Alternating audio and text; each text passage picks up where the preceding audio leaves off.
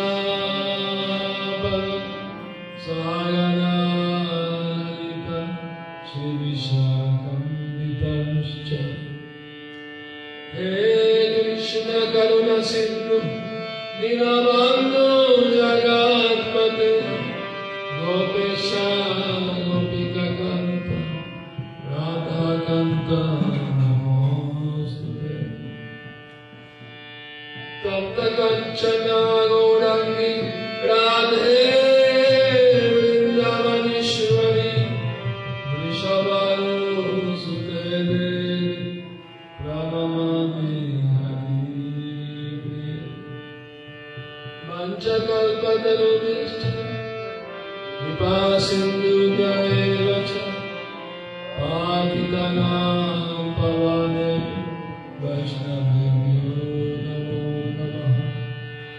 Jai Shri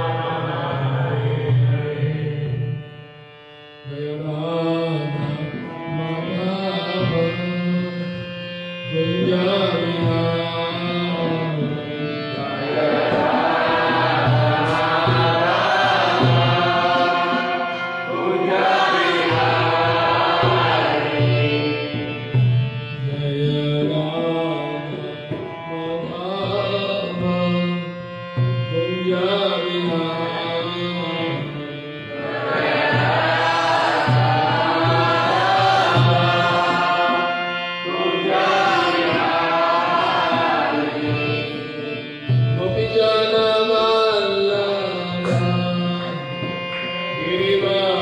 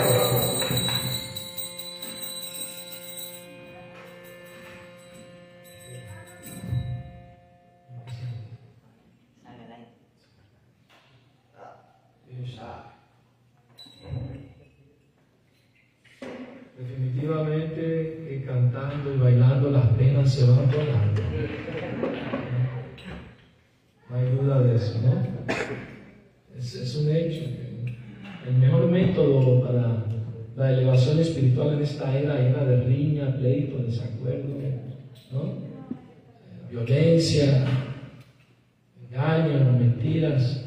El mejor método para elevarse espiritualmente es cantar el santo nombre de, de Krishna. No hay mejor método, así de simple. ¿no? Ni jnana, ni karma, ni yoga. Por eso se Chaitanya citó el verso Hare Nama, Hare Nama, Hare Nama Iva Kevalam, Kalu Nasti, Vanasti, Vanasti, Vagatiranyata. En esta era de Kali no hay otro método, mejor método para elevarse espiritualmente que cantar Maha Mantra. Y lo dice tres veces, Nasti Eva, Nasti Eva. No hay otra alternativa. No hay otra manera. No hay otra manera. Esa es la mejor manera. Entonces, eh, muchos recomiendan diferentes tipos de yoga, de meditación, pero en realidad eh, son procesos más o menos mecánicos para controlar la mente, los sentidos. Pero el proceso del Bhakti Yoga, que consiste en cantar los santos nombres, despierta los sentimientos de amor del alma hacia Dios. Purifica la mente, purifica el corazón, nos hace sentir el deseo de, de estar con Krishna, Dios, porque Krishna y su nombre no son diferentes, son absolutos. Si yo tengo sed ahorita y me pongo a decir agua, agua, agua, me da más sed, porque la palabra agua y el líquido agua son diferentes. Pero en el plano espiritual, el nombre de Dios y Dios no son diferentes, porque Dios es absoluto. No es diferente de su nombre, de su forma, de sus cualidades o sus actividades. Están en la plataforma absoluta. Y si nos relacionamos con cualquiera de esos aspectos de Krishna, vamos a estar en contacto. ¿Y cuál es el resultado de estar en contacto? Eso se llama yoga. Yoga significa unión. Y bhakti significa servicio amoroso. Y el servicio empieza con vibrar sonidos y saborear alimentos ofrecidos con amor a Krishna. La lengua tiene esas dos funciones. Así de simple y sencillo. Uno puede eh, realizarse espiritualmente, ¿no? Cantando y comiendo. ¿A quién no le gusta cantar y comer? Todo el mundo lo hace, ¿verdad? Pero hay que hacerlo para Krishna, para Dios. Esa es la gran diferencia. Entonces, eh, el lunes creo que es Día de Muertos, ¿verdad? El martes. Sí, el 2. Me, me, dijeron que el 1 es para los niños, ¿no? Algo así. Bueno, saben que hacen altares, ¿verdad? Ponen la foto de los seres queridos que han fallecido, le ofrecen comida, ¿verdad? Pero le falta un detalle ahí. Nosotros también eh, hacemos esos festivales, de hecho nos invitan en donde estamos en Guanajuato, programa, el pueblo nos invita a participar, nosotros ponemos un altar con los maestros, ¿no? y toda la asociación discipular, hacemos comida a ellos. Entonces la idea es que eh, en la India también hacen esos, esos, altares, pero primero le ofrecen la comida a Cristo y después se la ofrecen a la foto de los difuntos. Y así reciben ellos un beneficio espiritual. ¿Cierto? Entonces, en cambio de ofrecerle directamente la comida no les trae mucho beneficio. En cambio, si es comida santificada, ofrecida con amor a Dios, les trae beneficio espiritual a los difuntos. Pequeño detalle nada más, tienen que poner ahí en el altar, ¿no? Son cristianos que ofrecen la comida a Cristo, está bien. Claro, vegetariana. Saben que Cristo era vegetariano también, sabían. De hecho, escuché una historia que pasó en Ucrania, eh, un devoto estaba distribuyendo los libros y fue, tocó una casa y le ofreció los libros a la señora y la señora le, le dijo que sí, que estaba interesada, que pasara a su casa, le iba a comprar los libros. Y, eh, le dijo, espérate aquí en la sala, voy a traer dinero. Y doctor se quedó mirando un cuadro muy bonito de Jesús. Y cuando ella regresó le preguntó, ¿te gusta ese cuadro? Sí, está muy lindo. Para nosotros Jesús es el Hijo de Dios, es nuestro guru, nuestro maestro también. Ah, qué bueno que piensa así, porque le voy a confesar que hace tres días tuve un sueño con Jesucristo. Y en el sueño me dijo, te recomiendo que te hagas vegetariana. Y dentro de tres días un joven va a tocar tu puerta a ofrecerte unos libros. Cómpraselos todos porque son muy buenos. Es bueno saber que Jesucristo está en el lado.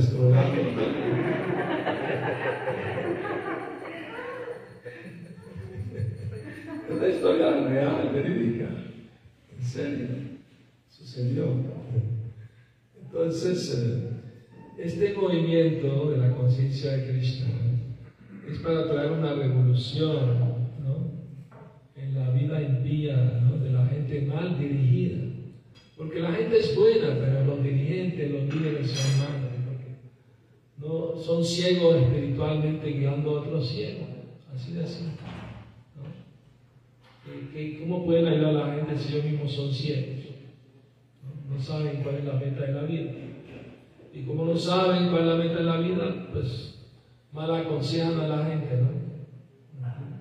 Hace poco di una charla para los jóvenes de Argentina, devotos jóvenes, y en la charla pues eh, hablaron de sus experiencias en la escuela, porque son los raros, porque son vegetarianos. En Argentina es muy arraigado el comer carne, más que en otro cualquier otro lado. ¿no?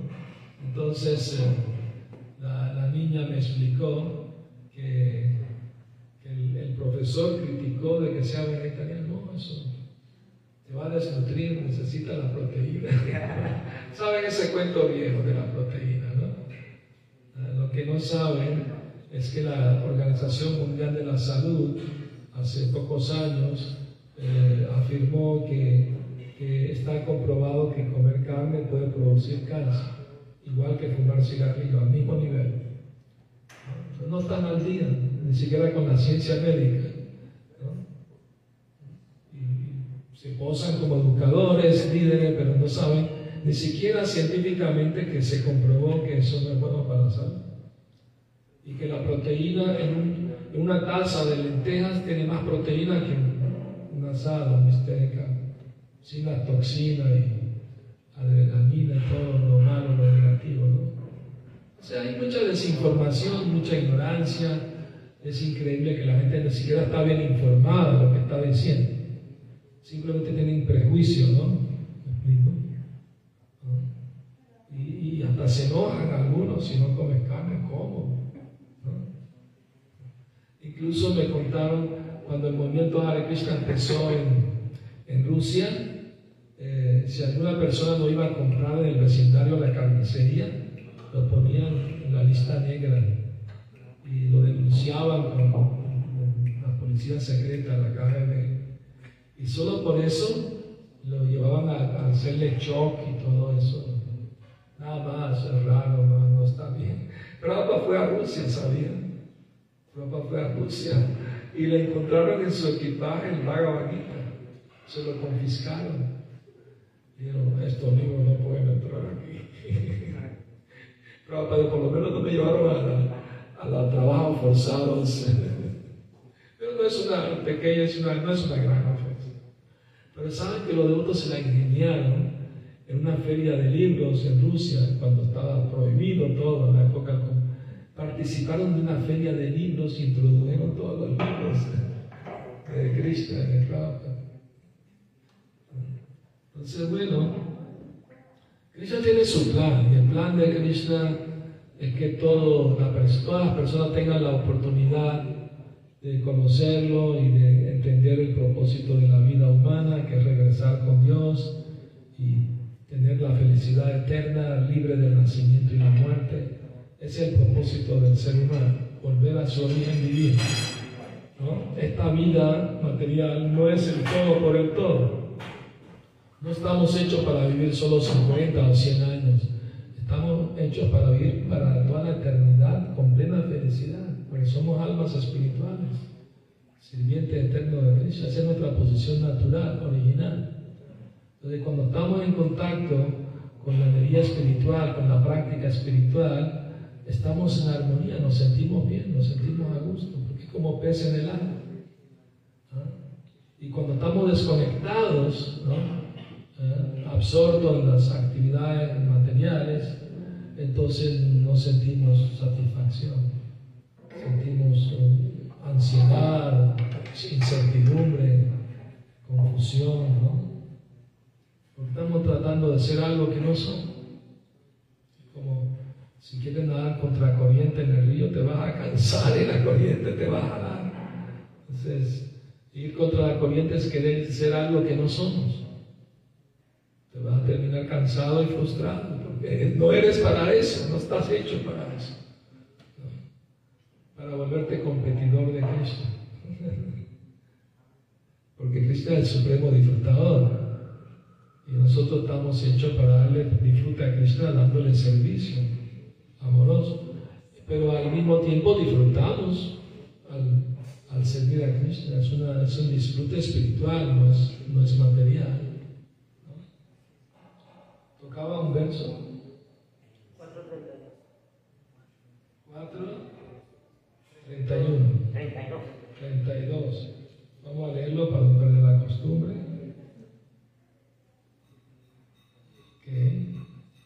Para ahorrar tiempo no hace falta que lo lean todos. Evan bajo ah, Es otro. ¿Cuál es? Es el 432. ¿Qué verso es? ¿Qué capítulo? ¿Quién cumplió el verso? Capítulo 4. ¿Qué verso? ¿Qué texto? ¿Ah? ¿Cuál?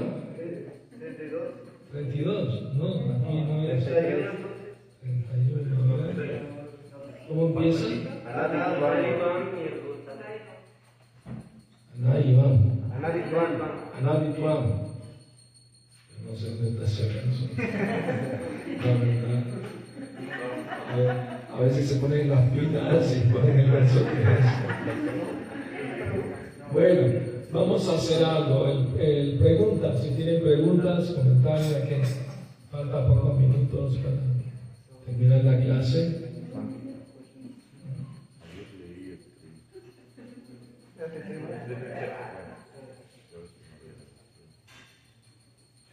¿Qué piensan? ¿Es verdad o no es verdad Krishna es Dios?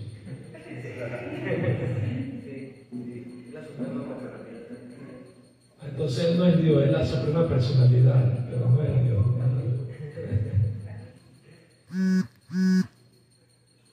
Porque eh, Krishna tiene multiplicidad de personalidades.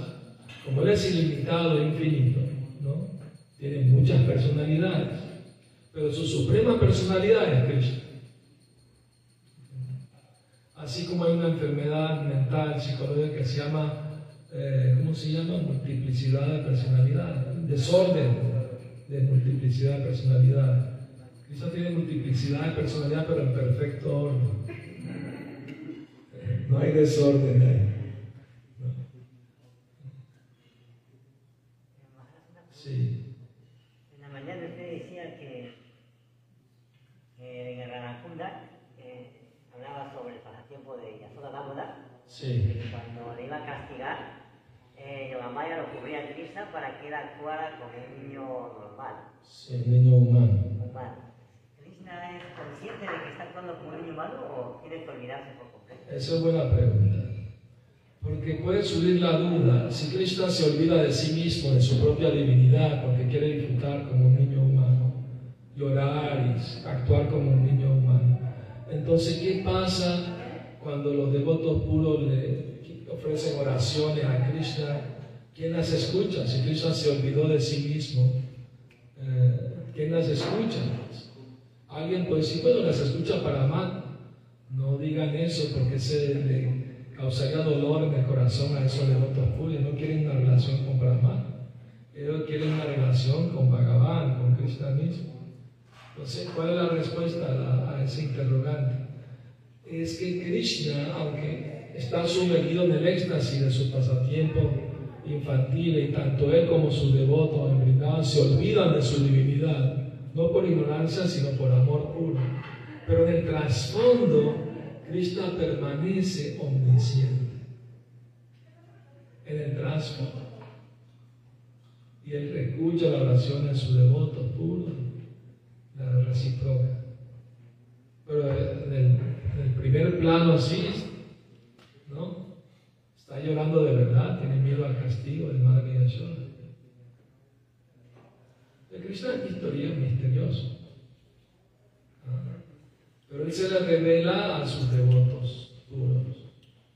Y estamos recibiendo el mensaje de los devotos puros acerca de Krishna, tal cual, tal cual. Se recibe a través de revelación. O sea, no basta saber solo que Krishna es Dios, hay que experimentar. Es el alma. ¿Ah? Es que si me equivoqué, es 1332.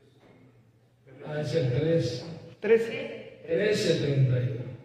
Bueno, como digo, no vamos a perder la costumbre, vamos a leer el verso Gita, porque está anunciado clase de Bhagavad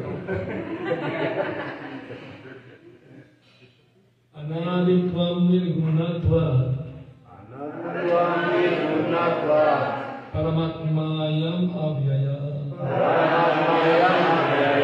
Sharirastopi kaunteya Karoti na lipyate Aquellos que tienen la visión de la eternidad pueden ver que el alma imperecedera es trascendental y eterna y que se encuentra más allá de las modalidades de la naturaleza, pese al contacto con el cuerpo material. Oh Arjuna, el alma ni hace nada ni se enreda. Significado. La entidad viviente parece nacer debido al nacimiento del cuerpo material, pero en realidad es eterna. La entidad viviente no nace y a pesar de estar situada en un cuerpo material, es trascendental y eterna. Así pues, ella no puede ser destruida. La entidad viviente está colmada de bienaventuranza por naturaleza. Ella no se ocupa de ninguna actividad material. En consecuencia, las actividades que se ejecutan debido al contacto de ella con los cuerpos materiales no la enredan. La enredan y no la enredan a la vez. O sea, no la enredan en el sentido de que el alma no se, no se, no se transforma, no se modifica, siempre sigue siendo eterno. ¿no? El cuerpo material nace, crece, envejece, se enferma y se muere. Pero el alma no le afecta esos cambios. Así como la luna tiene menguante, tiene creciente, tiene luna llena, luna nueva, pero la luna siempre tiene el mismo tamaño. Aunque pareciera ser que disminuye y aumenta su tamaño, en realidad es la misma. Tamaño es la misma. A nuestra vista parece ser así. De la misma manera, aunque el alma está cambiando de un cuerpo a otro y parece que está sufriendo en un cuerpo, enfermedades, muerte, pero realmente el alma no le afecta en el sentido de que no se transforma. Su identificación con el cuerpo y la mente es lo que la hace sufrir. Creer ser algo que ella no es. Pero no puede dejar de ser lo que es. ¿Entiendes? Ese es el punto. ¿Tienen preguntas? Sí. Entonces lo que se enreda es, es, digamos, el cuerpo sutil, porque el alma permanece... El alma no es afectada por lo que le pasa al cuerpo de la mente. Pero el alma cree que es afectada. ¿Comprende? Es como estar en un sueño. Tú crees que en el sueño te está persiguiendo un tigre y tú lo crees que es verdad. En realidad no es verdad porque es un sueño. De la misma manera, como el alma se identifica con la mente y el cuerpo, entonces cree que está sufriendo. Es como un sueño que tiene. un ejemplo. Una vez, un devoto mexicano trabajaba en un circo y llegó a Venezuela. Eso fue al comienzo del movimiento. Y, uno de los que trabajaba en el circo vino al templo y dijo, mira, un devoto de ustedes vino con el circo y está muy ocupado, pero pidió por favor si le puede mandar su comida, empresarias. ¿no? Sí, sí, entonces dos- una pareja de devotos fueron al circo a entregarle el presada al devoto. Y cuando llegaron a la puerta del circo estaba un cuidador y al lado del avión de elefante grandísimo. El elefante estaba atado con una pequeña soguita y un palito así chiquito al piso. Se quedaron sorprendidos. Pero señor, este elefante con un jalón se escapa y se va. Él le dijo, no, no, es que ni siquiera lo va a intentar. ¿Por qué? Porque de chiquito lo tenemos amarrado así y ya cree que no se va a poder soltar. Él puede, pero él cree que no. ¿Comprende? Así mismo le pasa a. Ella cree que no puede dejar ¿no? el enredo, el apego material. ¿Por qué? Pero ella cree que no, pero sí puede. Porque es su naturaleza real, pues, verdadera. Y una vez que experimenta ¿no? ese, ese contacto divino con el Supremo y entiende su naturaleza eterna, no basta solo saber que somos almas, hay que experimentar eso. Para estar convencido de verdad hay que experimentarlo. ¿Y cómo se experimenta? Realizando actividades propias del alma. Entonces uno se, da cuenta, se convence de que es verdad, esto, es lo que me conviene y esto otro no me conviene. ¿Por qué seguir arando en el desierto? Perder el tiempo.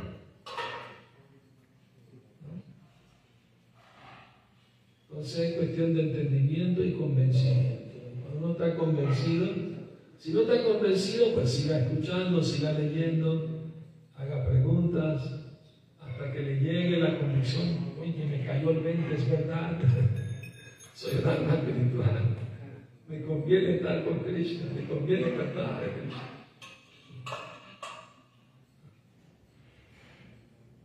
Llega un punto que cantar es como comer, si no comes estás debilitado.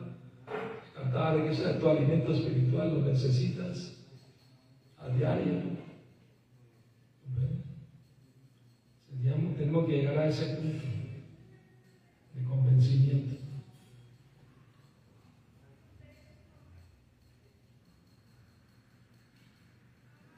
¿Alguna otra pregunta? ¿Saben qué significa la velita que estamos ofreciendo? Es el alma que se está ofreciendo a Cristo. La luz del alma, el alma es brillante. Ahorita el alma tiene su, como se dice en el, poema que escribí, decía, mi alma se, está sedienta de loa al Supremo y de todo su resplandor prohibido, que en lo material no encuentra lo buscado.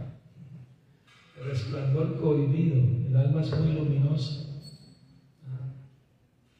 Pero ¿cómo está identificándose con la materia? Aparentemente está cohibida, ¿no? Su, su luz, su, su brillo. Pero cuando uno despierta a la vida espiritual, conciencia de Krishna, ¿no? se da cuenta de la realidad eterna del alma. Y eso es la gloria para toda alma, ¿no? Entender eso, experimentarlo y vivirlo.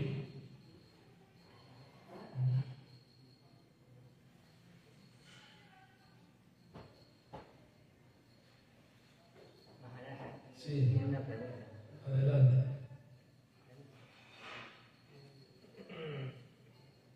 Tradúcela, sí. Dice que si, si el, el alma es la, la diezmésima parte de la punta de un cabello, Sí. Su alma de Krishna también es No, Krishna es el alma suprema. Krishna es como el gran fuego y nosotros somos la- como la pequeña chispita. ¿no? Como somos muy pequeños, eh, si no nos refugiamos en Krishna, caemos al mundo material. Pero Krishna nunca cae, porque Él es el fuego total y completo y enorme. ¿Entiendes? Si la chispa es brillante y tiene luz cuando está en medio del fuego, pero si la chispa salta fuera del fuego, pierde su, su brillo, su luz y calor. Así como cuando nos apartamos de Krishna, olvidamos quiénes somos, nos cubrimos por un cuerpo material y creemos ¿no? que somos algo que no somos. Estamos en la Matrix, ¿no? Nos quieren hacer crear lo que no somos. Una gran ilusión, bien, bien fabricada, bien planeada, ¿no? Pero dentro de eso se puede despertar, ¿no? Si viene un devoto, te habla, ¿no? De la filosofía, lee los libros, te estás empezando a dar cuenta, oye, estoy viviendo una ilusión, tengo que salir de esta ignorancia.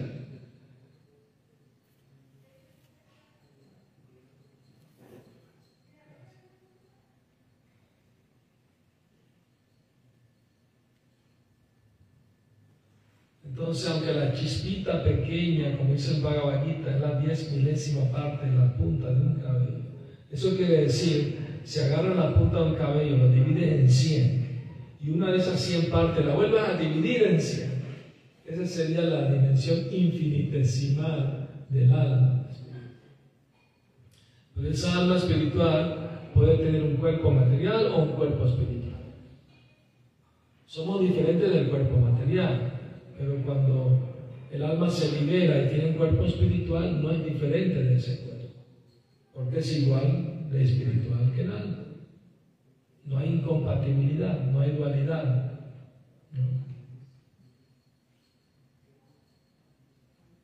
Pero esa pequeña chispita minúscula es más brillante que el sol.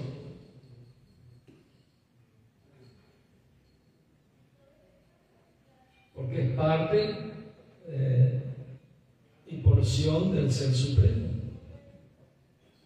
Que tiene todas las cualidades de Dios, pero en grado diminuto. Pero a diferencia de Krishna, eh, no se puede mantener por sí mismo en su eternidad. Necesita el refugio de Krishna para estar establecida en la eternidad para siempre. En el momento que no tiene refugio de Krishna, chupulum, al océano de lágrimas, el valle de lágrimas, del mundo material. No es una, o sea, una vez un impersonalista eh, le preguntaron, eh, Dios es responsable del sufrimiento de la gente en el mundo. Y él dijo, no, en realidad el sufrimiento es un pasatiempo de las almas de este, es un pasatiempo de Dios. No está tan divertido ese pasatiempo de sufrir. El pasatiempo no tiene nada. Una vez una caricatura de, ¿cómo se llama? Mafalda. Entonces ella estaba acostada en su cama, la niña pensando, hoy voy a crecer y me voy a, voy a graduar y me voy a casar y voy a tener familia, hijos y después me voy a poner viejita y voy a andar con un bastón. Oye, pero ¿cómo es eso? ¿Estamos matando al tiempo o el tiempo nos mata a nosotros?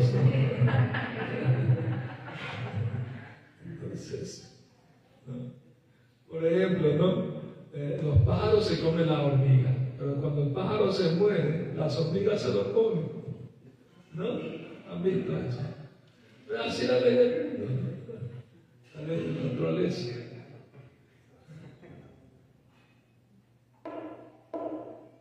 Ya. Muy bien. Bueno, gracias a todos por venir a escuchar Ya, si la Prabhupada